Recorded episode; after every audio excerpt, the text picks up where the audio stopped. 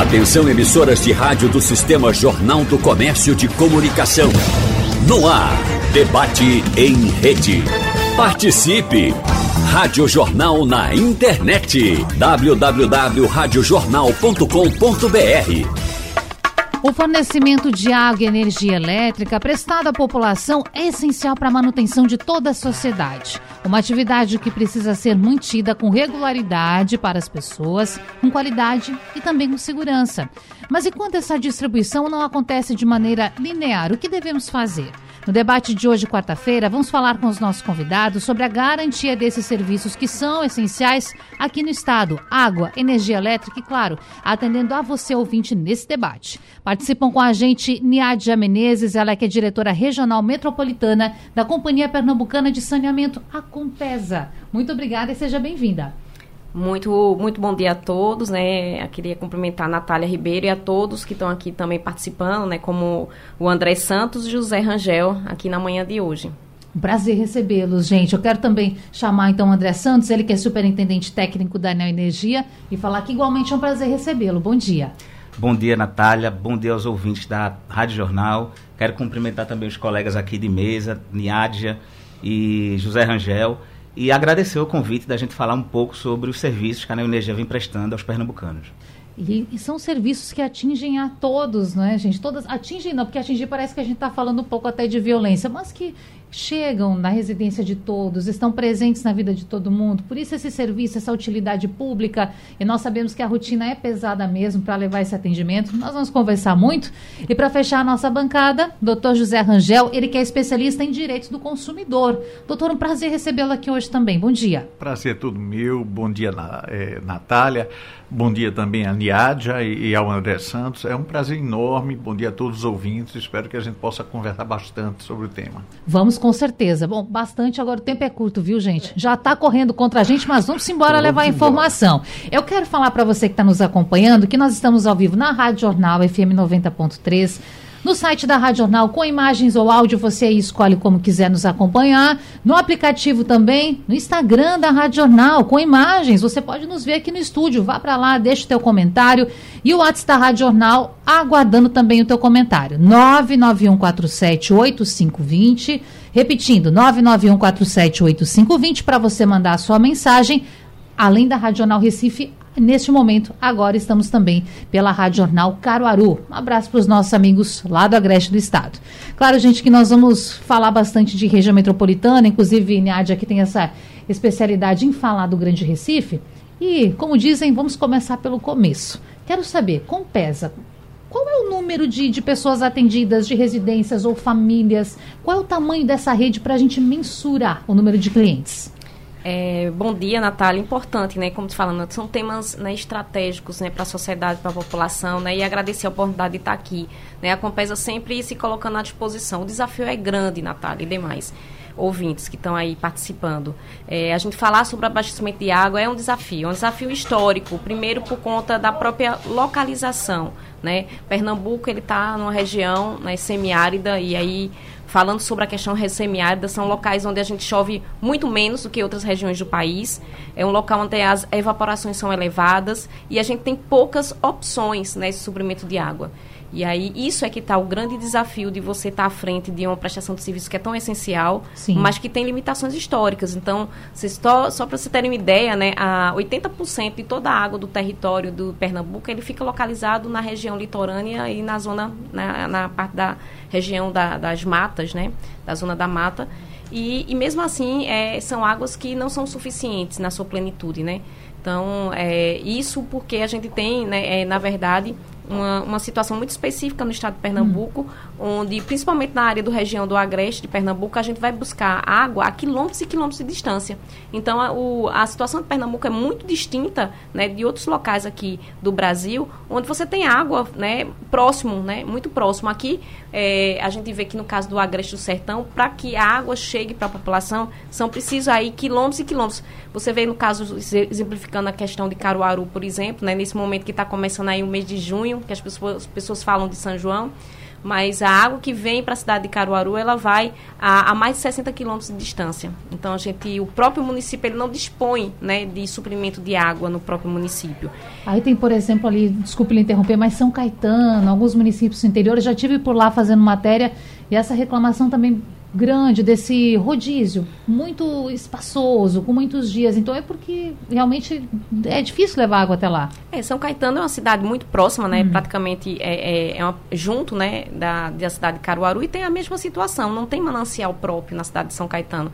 Então essas grandes adutoras, né, que a gente sempre fala, nas grandes adutoras, grandes transposições, a gente não fala de transposições em outras partes, né, do Brasil com tanta ênfase como aqui no estado de Pernambuco. É exatamente por esse cenário, né? A gente, para perfurar um poço, né, é, aqui na região metropolitana, a gente está com um grande pro, programa de poços, né, de perfuração de poços, e, e, a gente não tem locais estratégicos, né, como em outros é, estados, que a gente consiga fazer grandes barragens porque grandes barragens também implicam também na necessidade de chuvas. E as chuvas né, na nossa região, né, independente de qualquer área, seja aqui, seja é, na, no Agreste ou no Sertão, a gente tem a chamada quadra chuvosa. São é, momentos específicos do ano né, que a gente consegue ter uma água suficiente para armazenar nessas barragens para poder é, levar para a coletividade, né, para suprir o abastecimento público, né. Então, uhum. assim, esse é um rol de grandes desafios, né, e por isso que é tão importante, né, quando a gente fala de abastecimento de água e a gente fala de política pública, né? Que é diferente. As pessoas comparam os serviços de abastecimento de água com os serviços de energia, né? Eu sempre falo que ah, os serviços de energia são todos praticamente aéreos, então é muito mais simples no dia a dia da operação, apesar de ter desafios também né? E aí eu tenho certeza que o André vai falar um pouco sobre isso. Mas os desafios em relação à prestação de serviços de energia, que é tudo aéreo, muito mais fácil você corrigir, muito mais fácil você fazer operação, muito mais fácil de você dar manutenção. Os serviços de abastecimento de água, ele tem uma complexidade, né? Que são poucas as pessoas que têm essa oportunidade e é por isso que a gente está com várias ações inovadoras e ontem, né, de primeira mão aqui anunciando aqui na, na rádio, né, que eu sei que você tem essa, esse papel, Natália, de estar tá trazendo aqui para o seu programa é, assuntos que são muito importantes que vão impactar na população, que é exatamente a primeira turma tá, de treinamentos de líderes né, voluntários em áreas de morros e áreas estratégicas aqui, que são áreas que a gente sabe de periferia, onde a Compesa está se colocando para mostrar por dentro da Compesa foi muito simbólico, Natália, André é, é, e Rangel. A, o simbolismo que foi a gente formar a primeira turma de líderes líderes que é, tinham contato com a Compesa, a gente já vem um trabalho há quatro anos de a gente estar tá abrindo as portas né, da companhia para estar tá mais próximo para a população. Esse é um caminho, eu acho que é o caminho que a Compesa está tá buscando, de estar tá mais próximo da população, dos seus clientes, ouvindo, né? A Sim. gente sabe que os desafios são inúmeros, mas esse curso, ele foi muito simbólico. Esse curso, a população começou de uma audiência pública, a audiência pública, eles colocaram a dificuldade, às vezes, de ter uma informação, e a gente aí abriu as portas da Compesa, formamos o primeiro curso né, de líderes voluntários e foi assim, ele, a gente mostrou tudo. Mostramos é, desde a captação, o tratamento de água, né, como é que essa água é, é tratada, como é que essa água chega para os grandes tubulações, qual a dificuldade? Por que falta energia? Quando falta energia, o que é energia? A falta de energia tem a ver com a falta de água, uhum. né? Qual é a dificuldade e, e as dificuldades, os desafios quando um vizinho coloca uma bomba na rede? Né? A, os, os, problemas que isso ac acontece, que ocasiona. Como é que são os mutirões que a Compesa pode fazer numa comunidade, a prestação de serviço, né? E todas as dúvidas em relação às questões comerciais, né? As questões da prestação de serviço, como é que eu posso procurar a Compesa, quais são os aplicativos, os 0800, enfim, os canais de comunicação. A gente, é, eu digo que foi uma experiência que no final, né, eles tiveram contato com o próprio presidente da Compesa, eles receberam um certificado ontem, e foi em qual localidade que aconteceu isso? Ah, são os líderes da área que a gente fala, da uhum. área dos morros, né? Uhum. Da, da área norte aqui da região metropolitana. A gente já tem lista de espera para próximas turmas, né? A gente teve a que participação bom. de liderantes e várias, a gente teve vários contatos de outros líderes para participar. Uhum. Porque foi bem exitoso mesmo. A gente entrou dentro da comunidade, a gente passou a ver as reclamações, a gente conseguiu colocar as equipes para trabalhar. É, a gente viu e mostrou para ele coisas que são possíveis fazer num curto espaço de tempo. Viu a necessidade dos investimentos, mostrou para eles o que, que a gente tem em relação a projetos. Porque os projetos precisam ser contínuos quando eu falo de água. Sim. A população ela não para de crescer. Né? A gente tem um desordenamento urbano muito grande, onde as pessoas elas moram, muitas vezes elas não têm alternativa e a infraestrutura ela precisa chegar. E como é que ela vai chegar? Né? De que forma ela vai chegar nessas áreas? Como é que a gente leva água com segurança para locais onde você não consegue chegar com um carro para poder fazer uma escavação, implantar uma tubulação?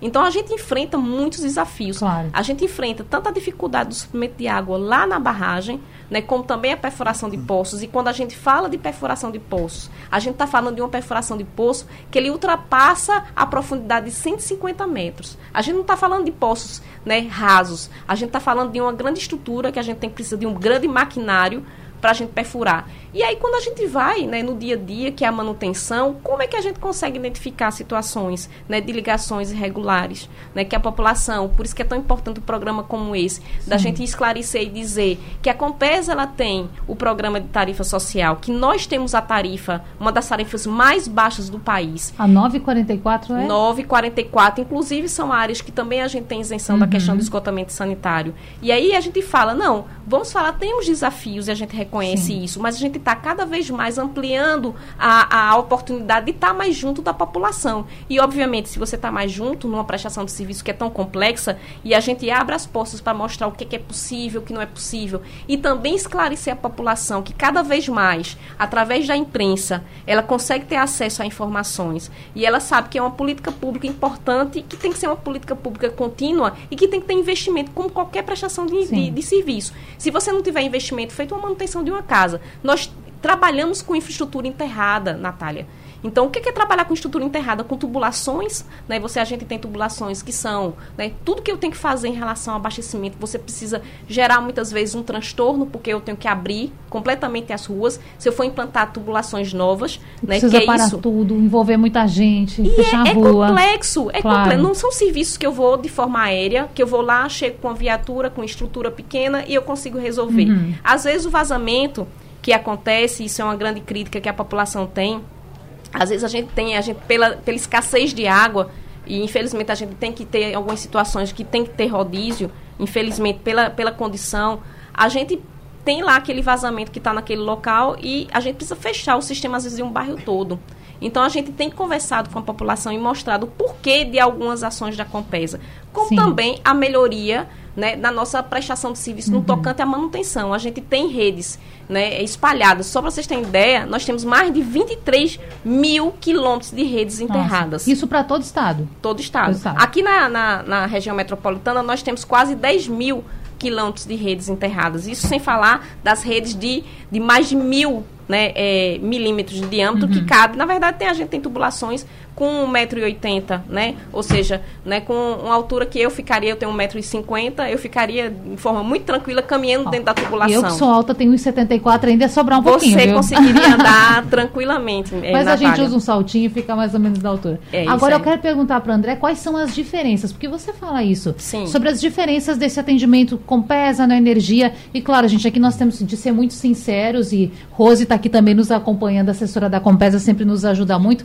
São frequentes as questões que chegam para a gente de rodízio, desabastecimento que se estende por muitos dias. E confesso aqui que as questões da Compesa chegam mais em forma de denúncia do que da Neoenergia. Mas você citou as diferenças nesse produto oferecido para a sociedade. Então, André, me explica como funciona a Neoenergia e as economias. Quantos clientes nós temos aqui no Grande Recife, principalmente, e no Estado, se possível? Bom, a Neoenergia ela é uma empresa que está presente em todas as atividades do setor elétrico, né, desde geração a transmissão, distribuição e comercialização. Aqui em Pernambuco, a gente atua por meio da Neoenergia Pernambuco. Uhum. Atendemos, Natália, 186 municípios do estado, mais o município de Pedras de Fogo, na Paraíba, e também o arquipélago de Fernando de Noronha. Em Noronha, a gente tem, fora a atividade convencional de uma distribuidora, a gente tem um sistema isolado de geração. Então, é, um, é uma diferença que existe em, em Fernando de Noronha. Atendemos 3,9 milhões de clientes, o que dá uma população geral aí de quase 10 milhões de pessoas.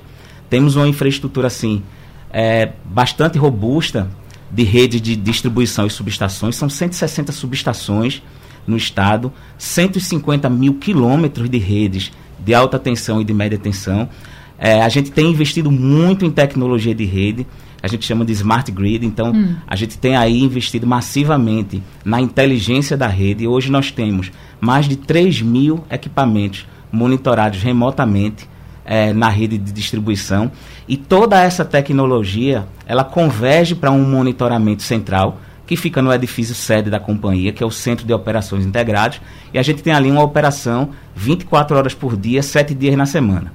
Então, os desafios, fazendo um pouco de paralelo aqui com, com, com a Niádia, é muito no sentido de que a gente também tem uma extensão territorial muito grande. A gente tem clientes em áreas urbanas, clientes em áreas rurais, e a cadeia de distribuição ela é complexa, ela inicia desde o instante de uma nova conexão, então, por exemplo, a Neoenergia Pernambuco faz cerca de 150 mil novas ligações por ano, até a gente operar bem a rede, prestar todos os nossos serviços e a gente entregar qualidade para o cliente, que é o que a gente trabalha dia a dia. Então, a Neoenergia hoje, Pernambuco, ela está num momento muito positivo, é fruto de investimentos massivos que a gente tem feito é, em inteligência de rede, sobretudo nos canais de atendimento ao nosso cliente. Então, a gente tem investido muito na digitalização dos nossos canais, no relacionamento amplo com o nosso cliente. E é, isso está se revertendo, por exemplo, nos melhores números históricos que a gente tem na nossa série histórica dos indicadores da ANEL, é, que é a agência reguladora de fornecimento de energia, de qualidade de energia. Isso é, é essa classificação da ANEL é importante. É, a gente tem que explicar isso para o ouvinte. Tem algum tipo de liberação de financiamento que depende dessa classificação? O que, por, por que importa a empresa dar essas certificações, essas comprovações melhor para a agência reguladora? É, dentro do, do arcabouço do setor elétrico, hum. Natália, a gente tem o que a gente chama do mercado regulado. Então, a distribuidora hoje, ela representa o mercado regulado. Existe uma classe de clientes, que são grandes clientes, que estão a partir de 5 megas, por exemplo, de demanda, que eles podem acessar e optar por adquirir a energia no ambiente livre. Isso é um processo que está é, em ampla discussão e ampla modernização do setor. O setor elétrico passa por um, por um processo de modernização muito Sim. grande. No próximo ano, por exemplo, os clientes que são ligados na alta tensão, que a gente chama de clientes do grupo A, já podem ser é, clientes livres, então ele uhum. vai escolher de onde ele vai comprar energia. E até 2028 a gente vai ter a liberalização para todos nós, clientes residenciais e comerciais. Então, a gente tem, dentro ainda desse ambiente regulado, é, um conjunto de metas que, que são estabelecidas pela ANEL, que é a Agência Nacional de Energia Elétrica, é o agente regulador ligado ao Ministério de Minas e Energias, que impõe para cada concessão e cada área do Estado um conjunto de metas de qualidade que a gente precisa perseguir. Então, isso é bem importante porque todos os nossos investimentos, eles visam a gente manter o enquadramento pleno da concessão, e é isso que a gente tem conseguido fazer. E, e, e acima de tudo, a gente está investindo também na melhoria do, dos nossos canais de relacionamento, a gente investindo em tecnologia que beneficia nosso cliente. Então, tudo que a gente faz é muito nesse ambiente regulado. O que a gente tem de pensamento interno na neoenergia é como é que a gente se consegue ainda melhor do que esses indicadores regulados Sim. e consegue prestar um serviço ainda melhor e que a população reconheça a neoenergia como uma marca de valor. Tem muita gente mandando mensagem, muitos ouvintes participando. Na nossa live no Instagram, mesmo aqui no WhatsApp, eu vou pedir uma gentileza para você que está com a gente. Se você tem alguma questão pontual, quer falar de água que está escorrendo, água limpa que está vazando, é, dificuldade no abastecimento de água, dificuldade no abastecimento de energia elétrica, manda a, a localização, pelo menos uma proximidade para que a gente possa lhe ajudar mais, tá certo? Dito isso, quero chamar o doutor José Rangel para falar com a gente e mencionar também que nós é, havíamos convidado a ARP, que faz essa fiscalização do serviço para participar participar desse debate. Tivemos até a, a confirmação isso dessa, dessa participação e acabou que por fim a, a agência então não participou. Mas não tem problema nenhum, o doutor está aqui com a gente para levar também informação para o nosso ouvinte. Bom, são serviços essenciais, o nome já diz, né, doutor? Então, é. ou seja, desagrada muitas vezes, por outras leva alegria também para a vida das pessoas, porque quando a água chega lá na torneira, quando você liga o interruptor e a energia vem, todo mundo fica feliz. Pois e aí, é. orientações? Não, na verdade a gente percebe que a própria Constituição de 19, atual, 1988, garante como a água e a energia como fundamental né, para a garantia da dignidade humana. É, e, e, isso é muito importante ser dito, porque a gente entende todo o trabalho que foi demonstrado aqui, tanto pelo representante da Neoenergia quanto da Compesa, é, a gente entende todo o trabalho que é desenvolvido dentro da empresa, mas a gente também entende os problemas que é, passam pelo consumidor e muitas vezes ele não sabe resolver. E termina procurando um órgão de defesa do consumidor para buscar os seus direitos. E nem sempre, nem sempre ele é atendido. Ou seja, muitas vezes as empresas não mandam nem sequer representante para tentar resolver, como uma proposta não é para tentar resolver esses problemas dos consumidores. E eu acho isso assim de fundamental importância, porque eu sei que vocês têm os canais, como vocês próprios disseram aqui, é, mas é de fundamental importância que, quando houver uma reclamação dentro de um órgão de defesa do consumidor, que você chegue com o caso estudado. Olha, o que pode ser feito para tentar resolver o problema deste consumidor? Eu acho isso de fundamental importância. E muitas vezes a empresa sequer manda, é, e eu digo isso porque eu é, dialogo com todos os PROCONs de Pernambuco. É? é? É, hoje eu não estou em PROCON, mas dialogo é, permanentemente com, com esses PROCONs. E é, é, uma coisa, é uma reclamação geral, sabe? E, e são coisas assim é, pequenas, sabe? Que podem de fato ser solucionadas. Eu sinto muito que eu tive várias vezes na Compesa para tentar resolver um problema que é, eu acho que é de fácil solução, que é a questão por exemplo, do registro né, nesses prédios populares, estilo, entre aspas, minha casa, minha vida. Uhum. Então, entra, você entra com um, um uma espécie de registro, uma que chamam de mãe, eu posso estar enganado com relação ao nome, porque esse talvez não seja um nome técnico, tá? E, e esse, e esse registro é, a, tem um, um, um, ali, toda a água que passa, a Compesa cobra. Só que existem também registros individuais em cada um dos apartamentos é, e muitas vezes essa pessoa não paga, não paga e, esse, esse registro, esse, esse valor dessa conta. E muitas vezes o que acontece é que a Compesa termina, é, por exemplo, cobrando dos restantes, porque ele quer receber toda a água que entrou por, esse, entre aspas, mais uma vez, faço questão de dizer, não sei se esse é o nome técnico, mas toda a água que passa pelo registro mãe. Então, eu tive pessoalmente algumas vezes para tratar desse assunto na Compesa e a gente verificou que é, é, não foi apontada nenhuma solução com relação a isso. Né? E pessoas são prejudicadas porque pagam a sua conta o, que, o valor que foi consumido e mais o excedente que alguém deixou de pagar e consumiu, seja porque tenha feito uma ligação direta ou, ou, ou ninguém sabe por quê. Não é? Alguém que teve sua água cortada e termina fazendo a ligação direta. Mas esse é um fato. Eu estou trazendo esse caso como ilustrativo, para que vocês entendam é, qual o problema do consumidor que está na ponta. Não é? e, e, e a gente a mesma coisa acontece muito, muito, muito também, é, é, por exemplo, com a CELP. Se chegar o, o, o momento do, do do intervalo. do intervalo, você pode Vou chamar então. Vou chamar. Depois. Bom, vamos fazer o seguinte: a gente continua depois. Certo. Ambos okay. também podem colocar suas visões a respeito desse é, assunto, não é, okay. doutor? E nós eu só quero concluir também vai lá, vai lá. Da, Conclua, da Compesa. Para a gente ser uh, justo CELP. aqui, não é? é? Para ser justo. Vamos né? embora. Bom, então, na, na, na, na neoenergia, por exemplo é, nós temos um problema muito sério que é a, a troca dos registros é, por registros novos, digitais. É, acho que é esse o nome. E aí o que é que acontece? Existem um, um, um, normas técnicas que têm que ser respeitadas pela empresa no momento da, da retirada. Como, por exemplo, colocar o, o, o ali a assinatura, tá certo, uh, do, do, do, do, dono, do responsável pela, pela residência, tá? E dizer a ele e demonstrar a ele que ele tem condições de dizer, olha, eu quero um, um se houver algum tipo de problema, eu quero que seja feita uma perícia técnica, tá?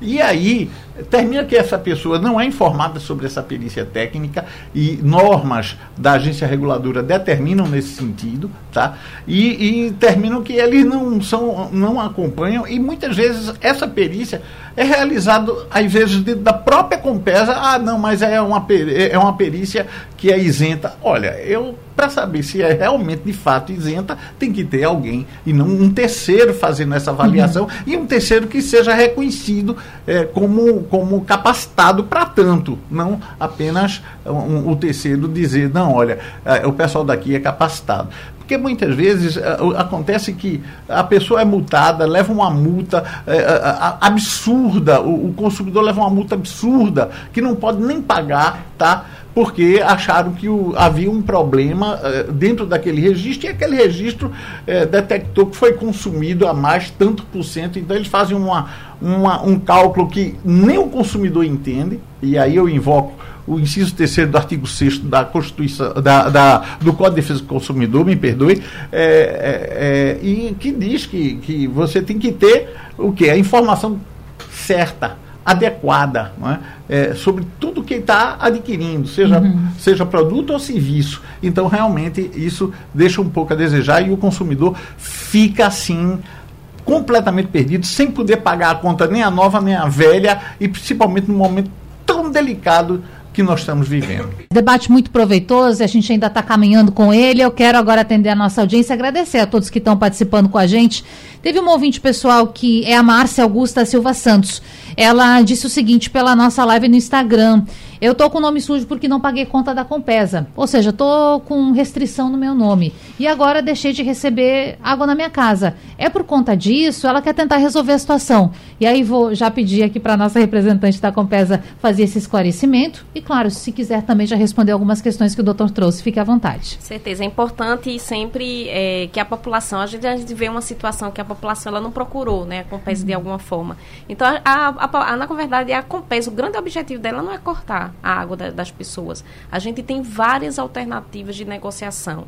A gente tem parcelamento, a gente tem né, é, vários tipos de negociação, inclusive também o cadastro que está tendo agora, o cadastro da questão da tarifa social, que é muito importante, tá? A gente está com a ampla campanha, né, divulgando para a população, né, a ampliação da tarifa social. Então, assim, a gente está à disposição, tá, para, né, para poder atender. É importante que ela possa deixar o endereço, a matrícula, principalmente a matrícula, que a gente vai estar tá orientando, tá certo? Ela fora aqui do programa né, para saber que maneiras ela vai poder ter alternativa e tem muitos caminhos para poder se regularizar e voltar a ter o abastecimento regular. Dona Maria, por favor, mande para a gente essa questão. Tem mais ouvintes aqui participando, então a gente vai, ao longo do possível, se não registrar no ar aqui, vamos contemplar aqui avisando ao pessoal sobre o que está acontecendo. E eu gostaria também, André, que você explicasse essas questões. A gente estava até falando aqui no intervalo sobre ligação clandestina, diversos pontos, então essa questão do relógio mesmo da troca. É relógio que chama até. Perícia, né? né? Até falei, acho que é errado aqui, porque relógio a gente falava para água antigamente, não era? Mas, André, diga lá, o que, que a gente pode dar de, de também de orientação para o nosso ouvinte? Esse ponto levantado por, por, pelo José Rangel, ele é, ele é fundamental, porque ele trata de um procedimento irregular, né? Então, a gente costuma é, abordar esse tema sobre dois aspectos. Hum. É, o primeiro de segurança, a gente, a gente vive de fato num, num, numa região de concessão que a gente, que a gente tem uma incidência dos chamados macacos, muito forte na rede elétrica. Então, o aspecto de segurança é muito importante. Essas pessoas que fazem as ligações clandestinas, elas não têm habilitação para isso. Essas ligações, elas não seguem padrões técnicos de segurança. Então, bota em risco a pessoa que está fazendo e bota em risco o usuário dessa energia que está sendo consumida de forma irregular. Só para vocês terem ideia, a gente teve no ano de 2022 retiradas da rede 63 mil ligações clandestinas. E fizemos, agora já no, no ambiente do consumo regular de energia, nós realizamos 150 mil fiscalizações e medidores de energia, dos quais encontramos 59 mil é, irregularidades, ou seja, pessoas que adulteram seu medidor para ter uma conta de energia mais barata. Então, isso é crime previsto no Código Penal Brasileiro, no artigo 155, possibilidade de reclusão de até três anos, e isso é uma lesão ao, ao, ao, ao nossa concessão, ao nosso mercado. Na medida que a gente tem uma amplitude muito grande de pessoas fraudando, a ANEL ela vem aqui definir a nossa conta de energia, ela reconhece uma parcela dessa perda e nós, consumidores regulares, pagamos por isso. Então, é, é, respondendo a pergunta, uhum. é, esse procedimento de irregularidade ele é feito com total transparência perante o nosso cliente. É um procedimento que ele é explicado no detalhe no ato da inspeção de campo e, de fato, esse medidor ele é colocado no invólucro, que é um invólucro de segurança, e é colocado os dados do cliente e é dado a possibilidade, conforme é, regulamentação, do cliente acompanhar a aferição. E na medida que é encontrada algum tipo de irregularidade, a distribuidora ela faz nada mais nada menos do que apenas a cobrança do consumo que não foi medido.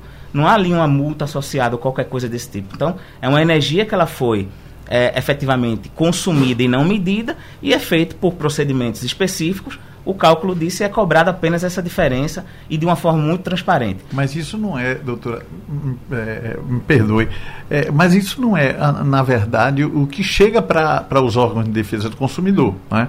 O que é trazido é que efetivamente eles não são notificados da, dessa, com relação a essa perícia, que é algo determinado pela agência reguladora, é, no sentido de que seja acompanhada essa perícia, não é? E a gente discorda um pouco que seja feita dentro da própria empresa. Deveria haver uma, uma outra empresa e, e que trabalhasse com isso, enfim. terceirizada, que tenha boa reputação no mercado, para que ela, ele possa acompanhar e ter realmente, né, e ter realmente, porque muitos alegam e aí eu entendo que é, a, a, a CELP pode ter razão em alguns casos, mas muitos alegam que jamais tiveram esse tipo de comportamento, de fazer uma ligação clandestina. E depois eu queria também ouvir a senhora com relação ao que a gente levantou sobre esse registro, tá certo? Vou levantar dois pontos rapidinho. Tá. André responde, depois aqui a nossa representante da Compesa também já apontou essa questão. Porque, André, é o seguinte: tem um ouvinte aqui que na nossa live no Instagram, a Sara Raquel Cabral, ela quer saber sobre a cobrança de duas taxas residenciais na mesma casa. Ela falou que lá na residência dela, então, tem dois contadores da energia a pedido de um morador que tem bastante equipamento eletroeletrônico. Tem alguma orientação para essa ouvinte? É bom que tenha dois? Não é bom? Não tem nada a ver? É necessário? Em que caso é necessário? É, a legislação ela não permite que haja em uma única residência dois medidores. Mas o que acontece muito, e isso é comum, principalmente nas regiões da nossa comunidade, nas regiões da cidade como um todo, nos centros urbanos, é que a gente tem as casas germinando. Né? Então você tem um, uma casa, por exemplo, em cima e uma casa embaixo. Então há uma divisão é, dos medidores, mas isso é possível, porque se trata de uma unidade consumidora, ou seja, de, um, de uma residência física diferente. Então, eu não sei se é o caso que a Sara está tá citando, mas, assim, qualquer esclarecimento adicional, a Clara pode procurar uma de nossas lojas de atendimento ou algum dos nossos canais de relacionamento, seja pelo, pelo teleatendimento, que é o número 116, uma das nossas 29 lojas físicas, ou até mesmo pelo nosso, pelos nossos pontos de atendimento, WhatsApp ou até pela, pela nossa, fazer algumas consultas pelo nosso site, que é a nossa agência virtual. Se ela quiser também complementar aqui, a gente leva o recado. Agora, Miadia, eu estou com algumas questões aqui e eu quero entrar num ponto, a gente está com o tempo bem corrido, vamos chamar o intervalo daqui a pouquinho, mas eu preciso falar disso. Sobre os buracos. Teve até um prefeito recentemente que falou o seguinte: Aqui na minha cidade, todos os buracos que estão abertos foram abertos pela Compesa. E é uma reclamação de fato muito frequente das pessoas. Chamam a gente, nós mandamos reportagem, aí procuramos vocês para ter retorno. Por que esses buracos?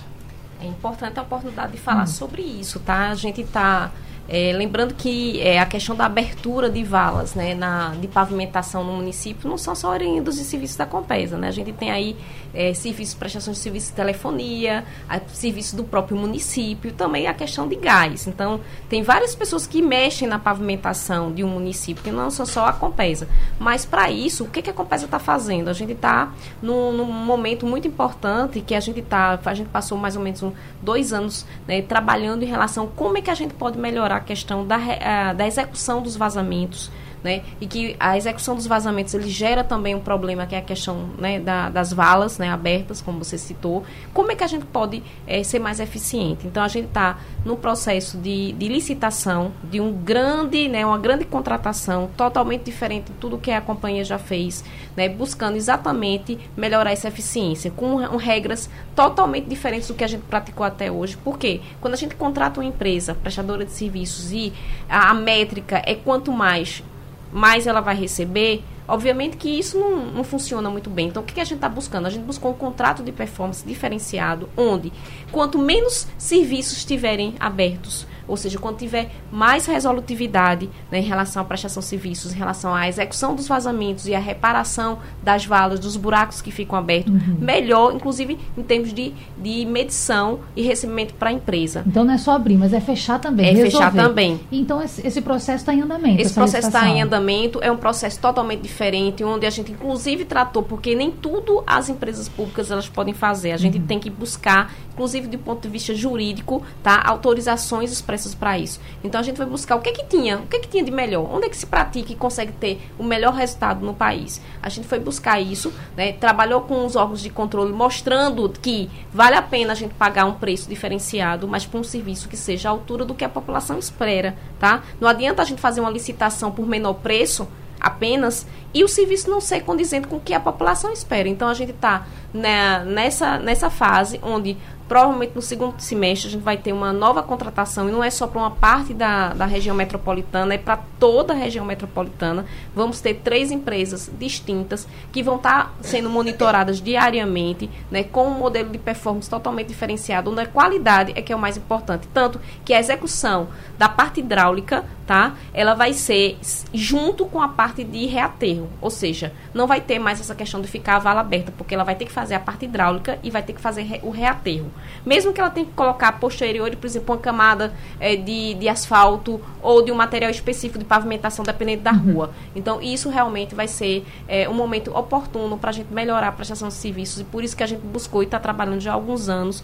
E a população ela vai perceber, obviamente, na prática, né, a, a melhoria da prestação de serviços nesse sentido. Quero voltar com a Niádia Menezes para a gente dar esse retorno a respeito de algumas ponderações feitas pelo doutor José Rangel e já agradecendo pela participação, porque infelizmente o relógio está correndo atrás da gente, mas já dizer que foi muito bom ter você aqui com a gente. Ah, eu que agradeço, Natália, pelo, pelo espaço, que é muito oportuno. E dizer o seguinte, que a Compesa ela sempre vai estar aberta né, para a gente poder fazer esses esclarecimentos à população. Né? No tocante à questão de é, habitacionais populares, nós estamos aí né, com uma grande proposta que a gente vai lançar futuramente, da gente poder estar exatamente melhorando né, esse tratamento, né? porque a gente sabe que essa questão do macro, do micro, né, a gente sabe que, como o senhor próprio disse, né, quando tem uma ligação irregular, né, uma ligação clandestina no habitacional como esse, obviamente que a diferença vai ficar grande, porque alguém está consumindo água né, e não está sendo feito o pagamento regular, né? E é, é, é, na verdade, é uma questão cultural e a gente está buscando cada vez mais fazer, participar né, desses esclarecimentos, juntamente com os representantes desses habitacionais populares, para dizer que é muito bom você estar tá no habitacional e você pagar aquela tarifa, uma tarifa mínima, tá? E né, conviver da forma mais harmônica dentro do habitacional, que a gente sabe que muitas vezes são pessoas que saem né, uhum. de locais subnormais para conviver juntos. Então, é um processo que eu acho que a participação né, e o papel né, de cada órgão é exatamente papel isso. social. É o papel isso. social. Acho que é o papel social que é o mais importante, né, de a gente educar. E é por isso que a gente está buscando também alternativas com outros órgãos, como o próprio Ministério Público, as parcerias, os PROCONs. Né, a gente não pode tratar a população, cada um trabalhando isoladamente. Eu acho que esses mutirões essa parceria, esse diálogo é o que faz com que a população ela seja atendida né, da melhor forma e cada vez de forma gradativa, né? É importante falar isso porque são serviços que levam isso. dignidade para as pessoas. E é por isso que nós falamos disso e muitas vezes incomodamos, vamos lá, perguntamos, porque de fato é isso. André Santos, superintendente técnico da Neoenergia, quero agradecer também pela participação. Em um minutinho, ou talvez um pouco menos, que o tempo está correndo, mas eu precisava tocar num assunto. Esse emaranhado de fios, essa coisa doida que a gente vê aqui na região central do Recife. O prefeito disse que havia um projeto para resolver isso. Tem alguma coisa caminhando? Tem, a gente tem um projeto em parceria com a Prefeitura do Recife, onde a gente está atuando junto na, no reordenamento e limpeza dos, dos postes, né? Que na realidade essa poluição visual que a gente vê, eles não são fios de energia, né? Acho que é, praticamente em 100% dos casos são, são fios de telecomunicações de empresas que, que colocam de maneira irregular. Inclusive, a gente tem um movimento grande de empresas clandestinas que também acessam os nossos postos para colocar. Então, esse grande trabalho em parceria com a prefeitura é muito no sentido da gente deixar a cidade com a cara limpa, a cidade mais segura, sobretudo, porque ninguém quer ver cabos soltos. Fora isso, tem todo um trabalho também feito pela Energia Pernambuco. Bom, a gente ainda vai falar mais sobre isso, doutor José Rangel. Acho que já vamos marcar o, o debate aqui, o 2, para a gente poder é. continuar aqui com esse assunto. Mas quer dizer que foi muito bom também ter a sua presença. Eu que agradeço. Lembrar ao consumidor que o artigo 22 do Código de Defesa do Consumidor diz que os órgãos públicos ou se ou suas empresas concessionárias, permissionárias ou sob qualquer outra forma de empreendimento são obrigadas a fornecer serviços adequados, eficientes, seguros e quanto aos essenciais, que é garantido pela Constituição, água e energia, contínuos Se você não se sente enquadrado, procure e busque seus direitos nos órgãos de defesa do consumidor ou na justiça. Muito importante isso, essa dica que a gente também deixa aí para qualquer serviço, né, doutor? Nós falamos aqui bastante isso. hoje de energia elétrica, de abastecimento de água, mas você pode e deve ficar à vontade. E eu quero também dizer para você, nosso ouvinte, que esse debate fica salvo depois lá na aba de podcasts no site da Rádio Jornal, para que você possa tirar dúvidas, voltar lá e, claro, ficar sabendo de tudo. Até amanhã. Sugestão ou comentário sobre o programa que você acaba de ouvir, envie para o nosso WhatsApp 99147 8520.